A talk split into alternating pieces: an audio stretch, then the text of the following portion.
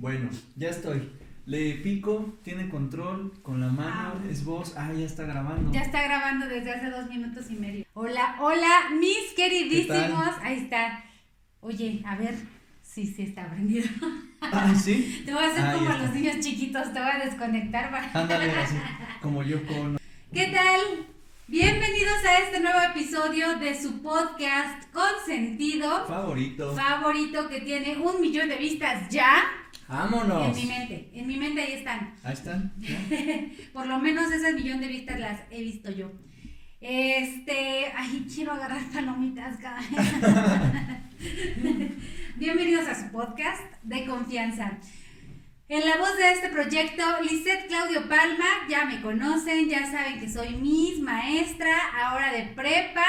Uh. Les estaré, no, acompañada, ahora, yo no voy, a- ahora no voy a decir absolutamente nada, lo va a decir mi queridísimo Jonathan, porque he de confesar que yo no estudié al personaje en esta ocasión, entonces tú nos vas a ilustrar y lo voy a presentar otra vez, porque ya estuvo aquí en el episodio de Jimi De Hendrix. Jimi Hendrix. Si usted no lo ha visto, corra, Corra corra. a buscarlo como Jimi Hendrix, el día que mató a Dios. Así se llama, de Rebeldes y Locos. Eso, eso, che.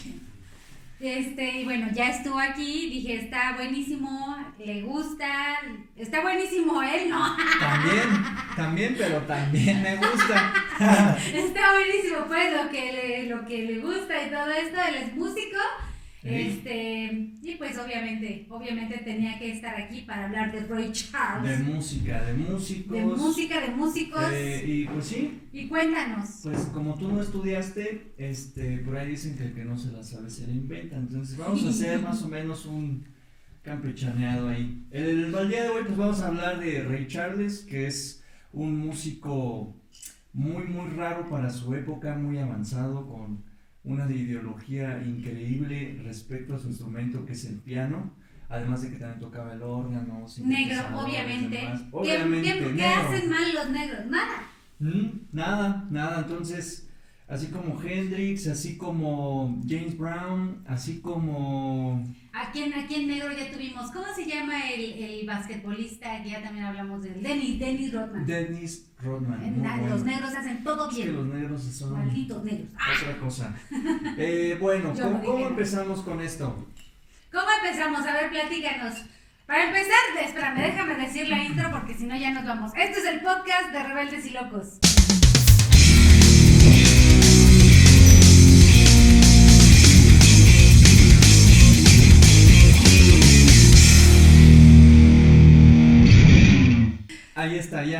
Intro. Ya entra el intro y entra Jonathan. Oye, Jonathan, este, ¿quién es Roy Charles? ¿Dónde nace? ¿A qué se dedicó? Bueno, ¿Cuándo pues, nació? Cuéntanos. Ray Charles era un músico que nace en la escasez de la pobreza total el 23 de, ju- de septiembre perdón, de 1930. Este músico eh, abandonado por su papá, igual que algún otro como Jimi Hendrix que habíamos hablado, Ah, eh, criado por su mamá, él y dos, tres hermanos, ¿no? No es cierto. No more, no more, no more, no more. Hit the road. Esa es la que vamos a tocar hoy. ¡Eh! What you say? Eh, um, No ya. te distraigo. A ver, ahora sí. Ahora sí, toma ¿Regreso dos. toma, toma dos? Toma dos, ¿no? Porque eso sí ya. Toma dos, pones dos, todos ponen. Bueno, acción. Hablando de Ray Charles, Ray Charles, músico eh, virtuoso de su época, de los 40, 50 por ahí, nace el 23 de septiembre de 1930. ¡Jua! Este músico pues es criado solamente por su mamá ya que es abandonado por su padre, él con un hermano eh, pues viviendo en la escasez de la pobreza en Georgia, Estados Unidos, en donde es criado únicamente por su madre, eh, músico desde pequeño ya que tenía mucha eh, admiración hacia los músicos de blues de la época y sobre todo a los cánticos no gregorianos, a los cánticos evangélicos, que en ese tiempo estaba mucho, bueno, no de moda, pero era... eh, Los una negritos forma cantando en la iglesia haciéndole escapar. así, ¿no? Exactamente, era una forma de escapar de la esclavitud. de sentirse libres por un momento. Eh, allá en Georgia, Estados Unidos, había iglesias, había comunidades de música gospel, se llama. Esta música, eh, pues, son cantos hacia el Señor Cristo y normalmente se les conoce que nace por parte de, los, de, la, de la raza negra, ¿no? De estas personas que desafortunadamente vivieron en la esclavitud muchísimos, muchísimos años. Y en los campos de, de algodón en donde eran explotados, empiezan surgiendo ideas de, de cantar, eh, lo que hacían, lo que sentían y cómo cambiarlo eh, cantando hacia el Señor. ¿no? Es, es como un rezo, pero cantado. Entonces aquí, malo. aquí en, en las iglesias pues era mucho como Señor Jesús. Y de repente una señora... ¿No? Entonces era muy, muy expresiva la manera de cantar el gospel. Eh, ¿Qué pasa? Que en, en estas iglesias había órgano, órgano musical que acompañaba las voces de las personas. Este órgano le daba una base instrumental a cada cosa que decían. Si por ejemplo hablaba, no sé, eh, llegó el resplendor del Señor, Jesucristo en mi corazón y de repente... O sea, iba muy de la mano con lo que decías para causar esa emoción como de libertad, ¿no?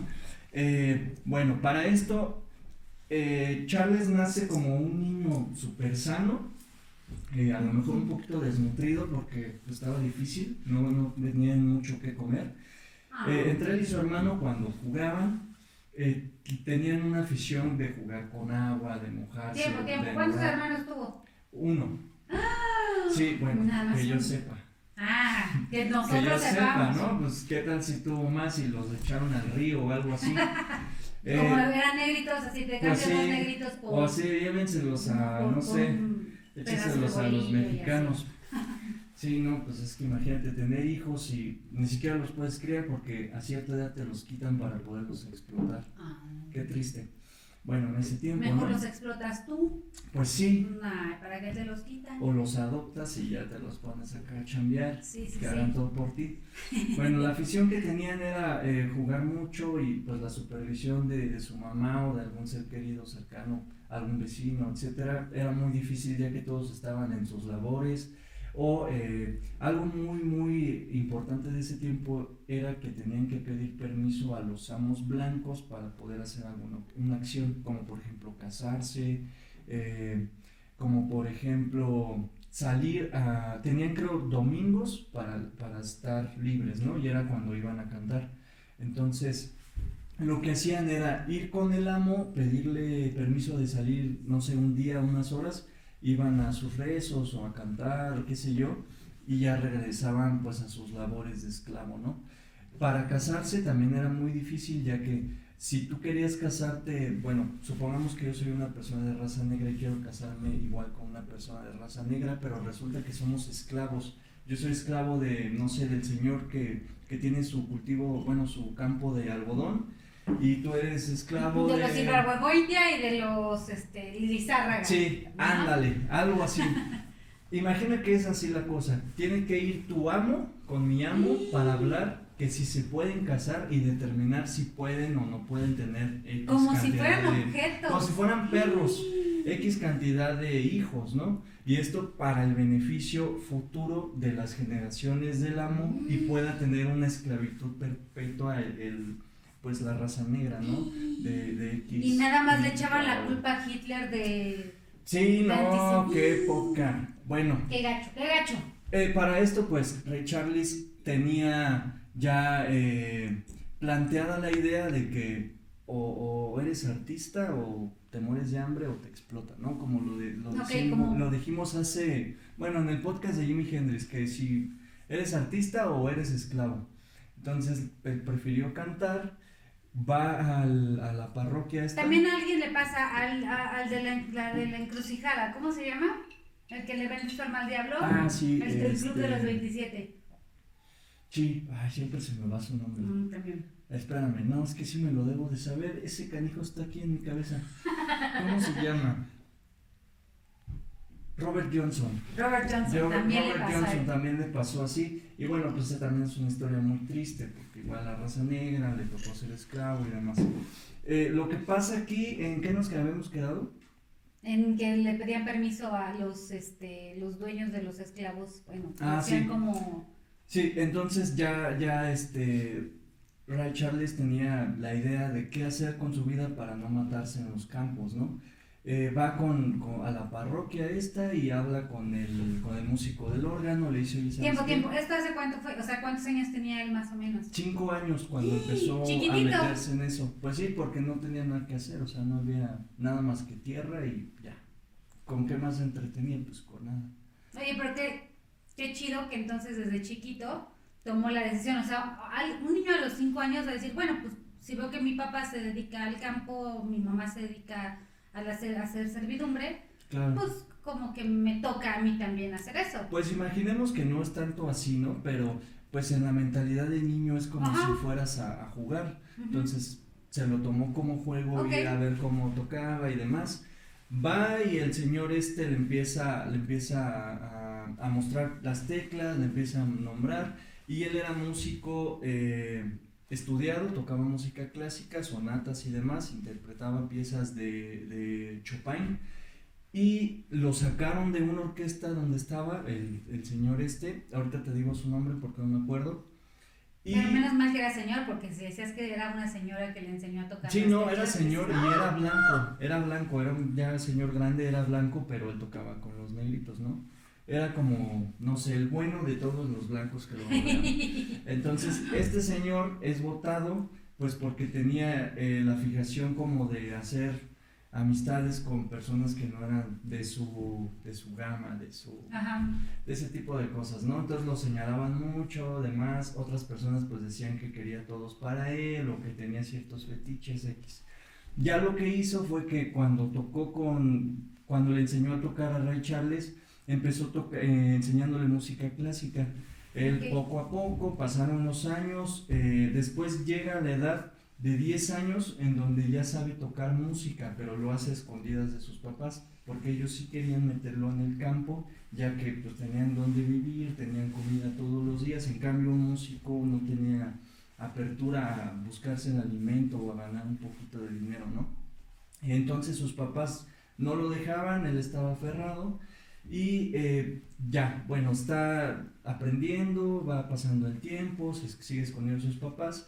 Y su mamá, quien era la que lo- los cuidaba, él y a su hermano, un día los descuida y ya me estoy poniendo muy tenso. ¡Oh! Desténsate, mano. Sí, yo Con sí. refresquito, porque es puro refresquito todavía. Ay, sí. Patrocínenos chela, patrocínenos bacacho. Ay, si nadie patrocina porque ya nos cansamos del fresquito. Ya. Eh, ay, no manches, Liz. Se Desténsate. me va el fruit. Que se te va el fruit. Se me va el fruit. Se me van las ideas, tú. Malditas drogas. No, no, no. Maldita escuela que me tiene bien ocupado. Y bueno, eh, descuida a sus hijos un día muy lamentable. ¿Quién? ¿Quién? La mamá de Ah, Charles y Sí, su yo pensé que él iba a decir. ¡Oh! Sí, descuida a sus hijos y un día jugando a las escondidas, este, se le ocurre la gran idea a su hermanito que era menor que Charles, suponiendo que, que Charles tenía siete, el niño tenía cuatro. Ah, por eso me dijiste que se te estaban yendo las Sí. cabras por este. O sea, ok, ok, Y entonces, este, no, pero también pues porque ando así como, ay, no puedo y, y, este, y liar bien mis ideas. Somos iguales, somos iguales. Aquí que la gente, si es necesario, regresen, regresen, regresen Regresen, para que le para que la idea al compañero. Exactamente, porque está Y difícil. luego malditas drogas. A ver, sigue. Entonces, Estaba la mamá, los descuida, estaba, los descuida, se ponen a jugar las escondillas y qué. Bueno, el niño se le ocurre la gran idea de meterse a un- una especie de tinaco, a esconderse, le saca la tapa, se mete, le pone la No. tapa y pues, pues, un tinaco está más grande que el niño, ¿no? De 4 o 5 años. Se mete ahí y pues nunca lo encontró hasta que después en la noche, al otro día, todos buscando como locos y lo encontraron creo el tercer día ¿Qué? al niño ahogado, porque pensaron que se lo habían robado, que se había perdido, algo así. Y pues no, estaba ahogado, En el tinaco. ¿Se, se murió? Ay, no. ¿Se murió? Hay una película que se llama eh, La historia de un ciego o una cosa así, pero es de Ray Charles, o búsquenla como biografía de Ray Charles, película. Es una Hay una también que es Ray, ¿no? Tal cual. Eh, creo que- es- ah, sí, sí, sí, la- es cierto. Creo ¿es la que está en Netflix. Ajá. Eh, No sé si sea la misma, ¿eh? Pero sí. Sí, ya la vi también. Y ahí viene todo el suceso Ah. mejor contado. bueno, pasa que cuando se muere el niño, la mamá pues ciertamente le echa la culpa a Charles, como que lo hace un ladito. Y para esto nadie sabía que Charles estaba desarrollando un glaucoma, que después de tres años lo dejaría ciego. Eh, cuando lo deja ciego, pues su mamá no sabía qué le pasaba porque el niño de repente decía, ay, está oscuro, no encuentro nada, Charles, ¿no? "Ah, ¿Dónde estoy? Y no sé qué, ay, aquí estás. Y pues se le fueron deformando las pupilas Ajá. hasta que de plano ya dijeron, no, pues este niño ya está ciego. Vivió siendo ciego a partir de los 12 años de edad en adelante. Ya se quedó totalmente ciego. Ay. Eh, para esto, pues él ya sabía tocar el, el órgano, ya tenía Que este pues, señor todas las blanco le bases. enseñó Ajá, que este señor le enseñó. las teclas. Y lo que pasa ahí es que cuando se queda ciego, pues ya lo tiene retenido, el señor ya lo cuida más y le, le empieza a enseñar más cosas, le empieza a hablar de música, X, Y, ya que pues no servía para los campos, no servía para nada, o sea, si no hubiera sido eso yo creo que pues, lo matan de hambre o algo, porque pues no, ya no te sirve. Entonces la mamá tenía que mantener, pues no sé, su casa limpia, al niño este de, de Charlie, Charles este, con los ojos que no se le fueran a infectar o algo así. E- Ella se ocupaba todo de la chamba, además, hasta que Charles le, le muestra a su mamá que pueden salir adelante tocando música. Entonces el señor le dice, ¿sabes qué? Pues tiene talento, puede dedicarse a tocar en la, en la iglesia, parro- parroquia, ¿cómo se le puede llamar? A una iglesia de negros. de gospel. Uy, Iglesia de negros de gospel. Cierto, así. Iglesia. Cristiana, como cristiana, ¿no? Pues es que es otra cosa, ¿no? Pero los cristianos también cantan. Dios está aquí, Dios está aquí. Pero no le hacen así. Ah, sí, no, eso no, ni entra acá el solo de. Vamos a, vamos a llamarle Iglesia de- Gospel para, negros. Bien. Bueno, entonces se ocupa de la música de la iglesia de gospel para negros. Se ocupa de hacer todo eso hasta que un día eh, descubre que, que pasan música en un aparato que se llama radio, ¿no? Lo Ajá. encuentra en la cochera de un, del amo de su mamá porque lo sacaron a la basura además. Entonces su mamá vio que sirvió, se lo queda y se lo regala a Charles y le dice que pues, le regala ese aparato sin saber que servía, ¿no? O sea, tal vez sí sabía que era un radio, pero no sabía que servía ni cómo usarlo. Pero él ya estaba seguido. O sea, todo esto ya me lo estás Ya, contando. ya ciego. Ya, así, Ya hagan de cuenta. A partir de ahorita, Todos con los así. ojos cerrados. Ajá. Una, dos, tres, todos así. Y síguele. Entonces, eh, ¿qué? Ah, sí. Ah, es que ya no veo. en la iglesia Entonces, de, eh, ¿qué? Se queda Con su radio. con su radio. Se va, eh, descubre cómo conectarlo demás y empieza a escuchar música que en ese tiempo era como el rockabilly, como todo este tema rebelde del rock, ¿no? Y le gusta, le encanta y se da cuenta que no existe nada con, con piano, ¿no? Con órgano, con teclado, lo que sea. No existe ningún género rebelde que tenga eso. Eh, todo era como guitarras, batería y la música clásica era como lo más respetado, ¿no? Ya que Ajá. desde el violín, el piano, no sé, el cello era música que se respetaba porque esos instrumentos son de mucho respeto. ¿no? Es, eh, tiempo. para esta época, más o menos cuántos, o sea, ¿en qué fecha estamos, de qué fecha estamos hablando? De cuando él empieza a descubrir esto. Estamos hablando de exactamente 1955. Cuando él eh, descubre todo esto, empieza eh, pues a como a componer, no tanto... Pero tiempo, tiempo, en el jazz sí existía. Ah, bueno, sí, pero En el ya rock no. es otra cosa. Sí, no, en el rock no, o a lo mejor sí, pero pues Es que estoy tratando algo que de deje güey ahí, ajá. no. En el jazz sí, pero en el rock no, porque este mono no es tan jazz, es más como, eh, como, como soul, Ok, como, ajá. sí, como algo así. Algo antes del funk. Ok, Sí. ok. Eh, bueno, esto ya en 1955 cuando él empieza a componer, no tanto teóricamente porque ya no puede escribir eh, música, pues porque ya no ve, pero sí sabe leerla, ya que de niño la aprendió a leer y en ese tiempo pues el braille ya estaba eh, para músicos. Él leía así música, fu, ah, esto me gusta, fum, fum. esto no porque suena muy clásico, ¿qué pasa si le bajo una octava? Y ya, ese tipo Ok. de cosas, ¿no? Eh, para esto, en ese entonces se enamora de una persona que se llamaba Bella Beatriz Howard Robinson. ¿Ya? ¿Sí? ¿No? ¿Ya? Bella Beatriz Howard Robinson. Bella Beatriz Ah, Bella. Howard Robinson. Howard Robinson. En 1955 se hace cónyuge de esta mujer que era una Uh. camarera y pues se, se entendían muy bien no era ciega, pero le gustaba a Ray porque pues, era muy atractivo, ¿no? Tenía mucho... Le, mucho, le tocaba este, muy bien las teclas. Yo creo que era eso, más bien. Más. Entonces sí, sí era muy atractivo además este Ray para, ese entonces.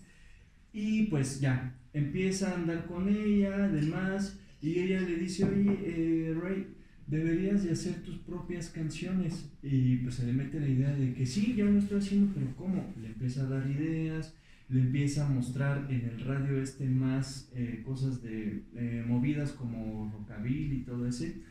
Sí, rock de los 50, vaya.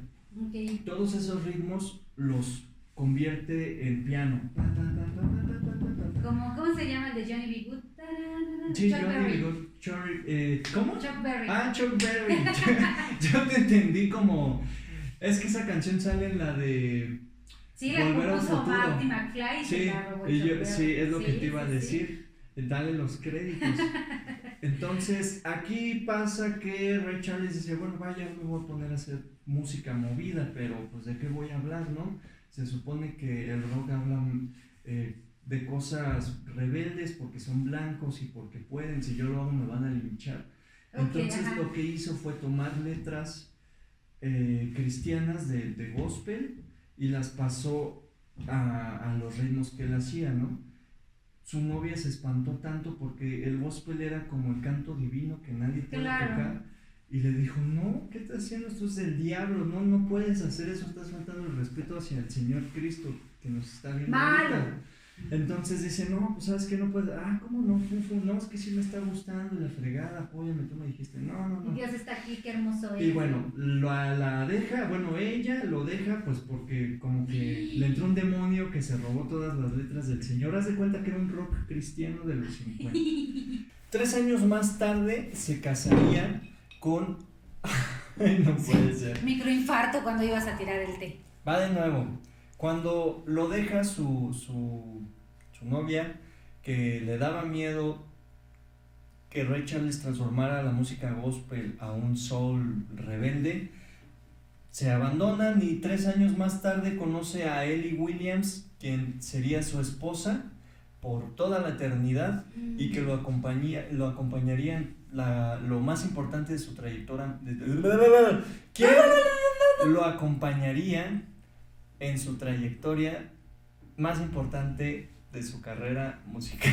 No te puedes trabar, la que se traba en este podcast soy yo. ¡Ay, no! ¡Sí puedo!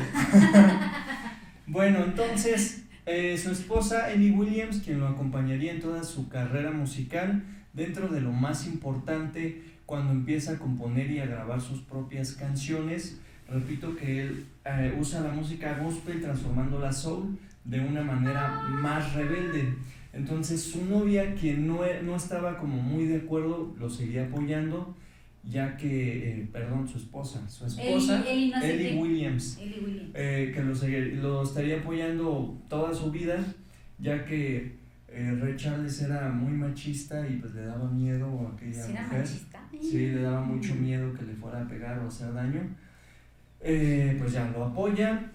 Luego surge una de las canciones más importantes de Ray Charles que se llama eh, Beverly Hills, así se llama. Beverly Hills. Ajá, es una canción que según no existe eh, registro, pero que él la compuso. Ok. Fue de las primeras en donde ya empieza a tener éxito y posteriormente crea una banda, si se le puede llamar así, en donde había un saxofonista y un bajista, él como tecladista nada más, pianista más bien, él como pianista empieza a, a componer canciones, llega a su primer disco, llega a su primera gira y entra algo llamado heroína a su vida. Entonces Ay. la heroína pues le empieza a generar una adicción terrible y se hace adicto totalmente, se pierde y esto porque según Ray Charles decía que con la heroína podía ver, que pues no creo, ¿no? No, pues Pero más bien alucinaba. Eh. Con la heroína decía que, que podía sentir cosas que, que era como si las estuviera viendo, ¿no? Ajá. Y entonces Está por eso ahí su adicción y cuando, bueno, en- una vez que ya está como muy adentro de esas drogas, llega su compañero a darle un, un estuche, ¿no? Eh, ¿Cuál de los dos? El tecla, no, el bajista, el bajista? compañero bajista que también era bien drogadicto, llega a su casa y le da un estuche pues con heroína, porque se la había encargado. Entonces se la, se la da a su esposa porque ella le abre la puerta y pues la esposa no sabía qué era, lo abre y descubre que hay jeringas y una liga y.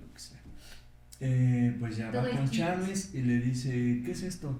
Y obviamente pues se lo da así para que Ajá, lo sí, sienta. ¿qué es Sí, esto? ¿qué es esto? Pásamelo, Es que no veo. No sé. Y, este, y le dice, mira, siente lo que no sé qué. Y pues se queda así como apenado, ¿no? Y... Ay, lo hubiera hecho, pues es mi medicamento. No, no, no, y le trata como de explicar que es droga, pero que gracias a la droga puede hacer X y Y cosas. Y la señora esta pues se enoja. Obviamente. Williams. Ellie Williams obviamente le empieza a decir que eso está muy mal, que no sé qué, que el Señor Cristo, que la fregada, Malo. eh, que nos ha ido muy bien gracias a él y que no sé qué. Bueno, lo tachó de demonio y pues se enoja eh, Rey y le da un, un golpe cachetado, no sé, esto te lo digo porque lo vi en la película de la biografía. Oye, tiempo, tiempo. Para este momento, Ray Charles ya era famoso. No, todavía no, solamente local, Ok. en Georgia y sus alrededores, ¿no? A lo mejor el pueblito de por ahí. Por ahí. Pero no, no era famoso todavía. Ya cuando eh, fue famoso, fue cuando tiene una colaboración con unas chicas llamadas The Rares, De Raleigh. The Ralettes. Bueno, estas chicas pues eran coristas de Ray Charles y antes de eso ellas tenían una banda eh, de Rares que cantaban ¿De qué dijiste? de Ral, Ra- De Raleigh. Estás De- peor que yo con el alemán. Ralettes, ¿sí? ¿O no? Sí. Híjole, no puede ser, ya no me inviten. Entonces. Y eso que estamos tomando puro tecito, ¿eh? De verdad. Ya no es. No, no, es chef, no, ¿eh? yo creo que la, la vez pasada que fue un caballito, hasta uff, Así fluyó fluyó todo. mejor, sí, sí, sí. Sí, es que esto hace daño. El Pero agua bueno. hace daño. Estas chicas cantaban eh, soul y cantaban eh, en, en bandas como coristas, bandas de, de funk. Y eh, ya cuando Charles se hace famoso, hace una colaboración, su manager con estas mujeres que se llaman las rarezas en español, o que es Reolets. Tri, tri, no sé. Vamos a, llam- vamos a ponerles de apodo para que ya no diga el nombre en inglés porque lo pongo en un apuro. Las raquetas, así como Las si fuéramos raquetas. este, españoles. Las rocaletas, no, aquí en México son las rocaletas. Yo Bueno, también quiero quitar polvo. Las rocaletas, es la ansiedad tú. Las rocaletas, eh, quien eran ya famosas, ya Ah, conocidas eran famosas. internacionalmente, ¡Ah! sí, ya eran muy conocidas, sobre todo pues porque cantaban muy muy bien. Hacen su, colaboración. obviamente. Claro, obviamente, Obviamente. las tres hacen su colaboración y sale una mujer que destaca dentro de estas tres y su nombre es Marjorie Hendrix. Eh, Marjorie Hendrix, que era una mm, persona muy atractiva, se fija en Ray Charles Además de que Ray Charles siendo casado era, pues era un don Juanito. Porque así, sabía tocar bien las teclas. Y no me creen, no me creen. No, espérate, hay un dato bien curio- curioso y es real. Algo que me acordé ahorita es que lo que él hacía era que para, para ver si una mujer le gustaba, como no podía ver, la tocaba de la mano. Haz de cuenta que agarraba su mano y desde la punta de los dedos hasta acá hacía como una cosa así para sentir sus dedos, su, su complexión, vaya. Fum, fum, fum, fum, fum. Y esto pues obviamente a las mujeres pues, les fascinaba, ¿no? O sea, que te esté tocando ahí el que te gusta. Y fum, fum. La agarraba, fum, fum, fum, besito y vámonos. Y, Ah, sí. y realmente eso es lo que hacía, era, pues, era un desgraciado con las mujeres. Y Eh, ya ven, ustedes ahí no saben cómo llegar a las chicas. Tan, hay que quedarse ciegos más, más seguido. Cuando. Más bien hay que aprender a tocarlas también. Puede ser, puede ser. Ray ¿Quién Charles les dio un truco. Entonces, estas tres mujeres, pues las conoce, Fum, seguramente las tocó y destaca eh, Hendrix, eh, Marjorie Hendrix. Oye, tiempo, tiempo. A lo mejor las tocaba así como descubría qué edad tenían, si se les sentía como el brazo él. tan Puede ser también. Decía, híjole, ah, Sí, era, era como algo así como. ah, sí, sí, ya está muy gordito, no, ya, se- ya se le cayó Estaba la muy raro, pero ¿no? imagínate, o sea, estaba enfermo para, para hacer eso. Estaba enfermo para ser ciego. Estaba muy raro, pero pues sus habilidades como para distinguir cosas o como para hacer eso y decir esta sí me gusta está muy raro, no sé qué haya pasado por Yo por digo, lo, lo- le haces así tal vez, ¿no? Para sentir como... A lo mejor. Bueno, pues es que cuando eres cara. ciego, ¿qué te va a importar su cara? Pues sí, pues sí, Entonces lo hubiera hecho así. Sí. Pero bueno, aquí ya destaca eh, Marjorie Hendrix, se queda con ella y tiene un amorío de muchísimos años, además de, de que ya es casado. Para esto su esposa ya sabe que su, su marido es drogadicto, que es promiscuo, que es grosero. Machista, y es asqueroso. machista. Y salta a la fama eh, con estas chicas con una canción que se llama One Heart Dervers o algo así. ¿Dónde está? ¿Y si se, seguro es esa? ¿O nada te lo estás inventando? No, sí es esa, Ah. sí es esa. A ver, one heart deserves another. Ah, esa mera. Es que mi inglés está horrible. Entonces, esa que es una canción que forma eh, parte de un sencillo de las raquetas. Es la canción, ah, sí, de las Rocaletas es la canción número uno y pues en la época fue un super hit, ¿no? Eh, una canción muy simple y muy sencilla, muy pegajosa, muy rítmica y muy bonita. La- La pondríamos, pero no vamos a monetizar. no, no vamos a monetizar nada porque te pueden fichar. Sí, entonces no la bus pero búsquenla, búsquenla, Búsquenla. eso sí. Eh, bueno, salta la fama, ya empieza a tener bastante dinero por su música, por las giras que hacía con las rocaletas. Y en una de esas giras eh, le da a probar heroína a la señorita Hendrix. Y pues se, se hace adicta también. Llega a un punto en el tiempo que, que ya, ya, ya no se puede controlar. Y esa fue una de las causas de por qué las rocaletas se, se Ay, no puede Pues ser. se terminaron, ¿no? Maldita sea la heroína. independientemente como en la vida de, de Ray Charles. Esta señora pues ya se hace como muy adicta a, a Charles y a la heroína, tanto así que pues lo quiere como embarcar así como para tener un hijo y pues dejar a la otra esposa. Pero la esposa empieza a pelear por Ray Charles y lo lleva a un, con un padre, si se le puede llamar así, no sé, a lo mejor tiene otro nombre por su religión. Y el padre habla con él y le dice, ¿sabes qué? Necesitas calmarte, que Dios, que no sé qué. Y lo que él hace es que se mejora tanto en la actividad sexual como, como en la este, adicción por la heroína Le baja. le baja bastante a, a su show, ¿no? Ya le baja tanto que llega un punto en el que decide rehabilitarse. Eh, para esto su esposa lo acompaña y está todo el tiempo con él. Y la otra señora no se quiere rehabilitar, la Marjorie no se quiere rehabilitar y sigue en las drogas, sigue en las drogas, pierde su carrera, pierde todo, hasta que pues se muere. Ya, se muere esta señora.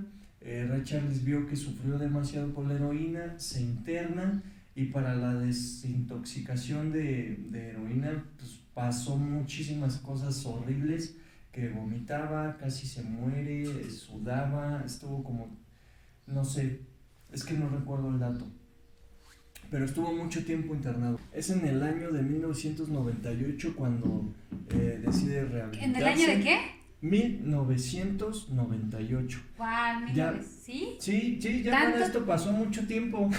y fin ya. Ah, no es cierto. No, Pero hasta sí, el 98. sí. Pues, ¿ah, ¿Cuándo murió? En 2004. Ok, yo Sí, pensé no, que o sea, había muerto hace. Todo ese tramote de, de 60, 70, 80 fueron de éxitos, drogas y muchas Ok. relaciones pues bastante malas eh, en cuanto a las drogas, ¿no? Aparte de sus actividades sexuales, pero sí ya era muy famoso, ya era muy famoso y tenía discos y Oye, demás. buen tiempo, sí, porque ahorita nada más estás mencionando como a las principales. Pero imagínate con cuántas chicas, ¿no? Sí, o imagínate las que golpeó, pues, seguramente, porque sí golpeaba a mujeres. por lo- Mira, por los fíjate antecedentes que me caía bien. No, Ya no me caes tan estaba- bien. y es que creo por las drogas o algo así, ¿no?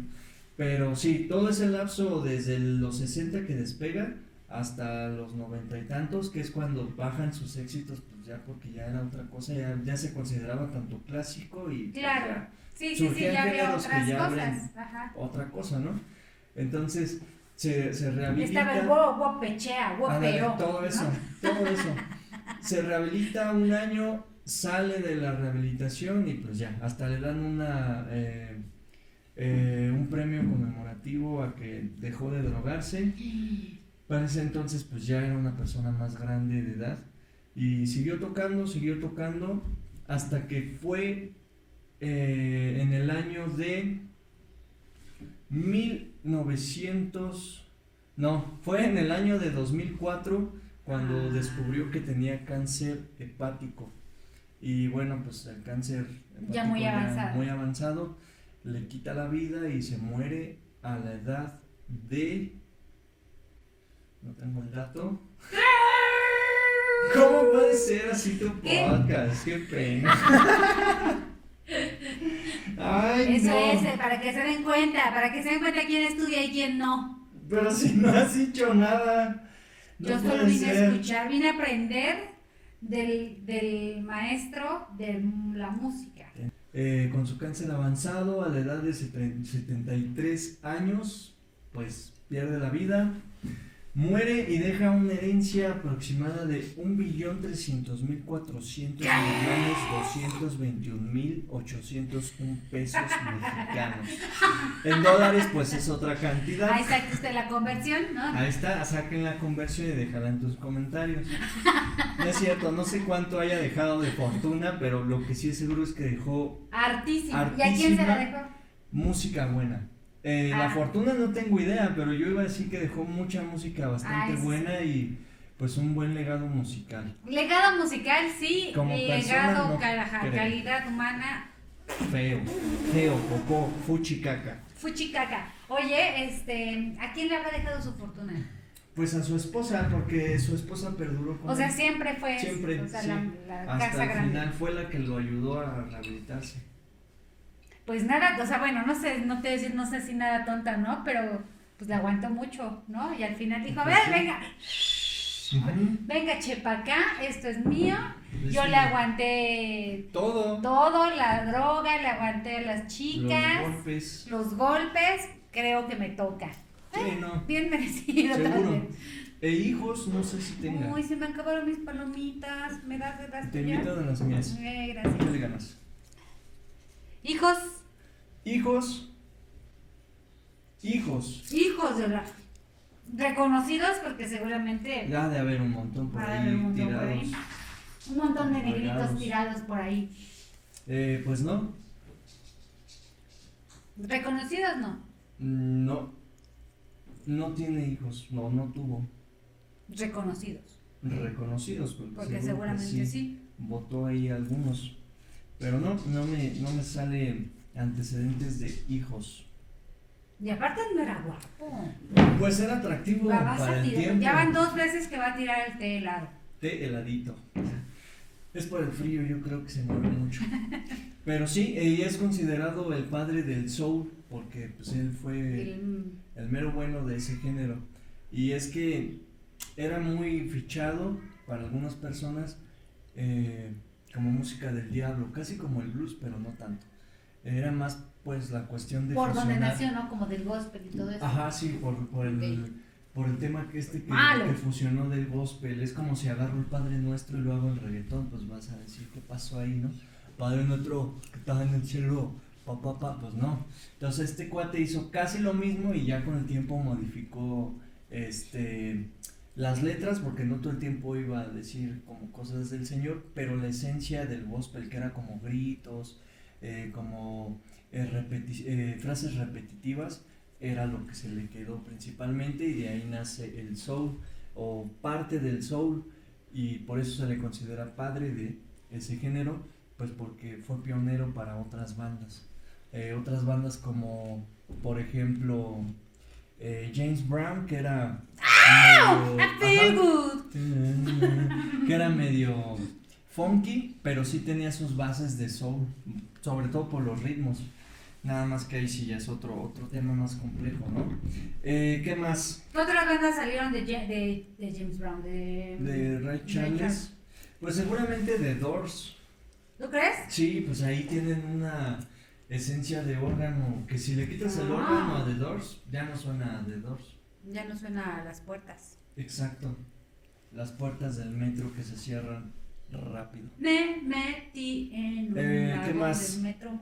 Eh, por si lo quieren ir a visitar, está sepultado en el, en el cementerio. ¿Cómo, ¿Cómo pronuncias esto? Bendito Dios, es que este, joven se mete en problemas solito. A Pues- ver, ¿cuál quieres decir? La, Bendito. la, la mejor parte de aprender es cuando notas que estás equivocado. Claro, es como, eh, eh, eh, ojalá puedas ver el episodio pasado, o sea, yo quería hablar de Joseph Mengele, y ahí voy a meterme a decir nombres alemanes y cosas además que no tengo ni idea, pero yo quiero hablar, pues tú también, nada Pues más, sí, po- con tal de abrir la boca, va y dice que en el cementerio Inglewood, Inglewood Park. Park, Ahí, por si quieren ir. no, no creo que cobren. Eh, nacionalidad estadounidense. Eh, ya sabemos que su única familia fue Ellie Williams y la, la persona que lo dejó de la Beatriz Howard Robinson. Eh, su educación, pues, fue muy poquita, fue de primaria en la escuela de sordos y ciegos de Florida.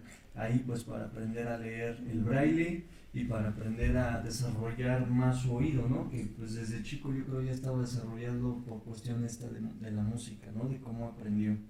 Eh, también era, bueno, no era, pero sí tocaba saxofón. Por eso es que en su biografía está este, la idea de que era saxofonista, pianista y can- cantante. Saxofonista no tanto, pero sí lo tocaba.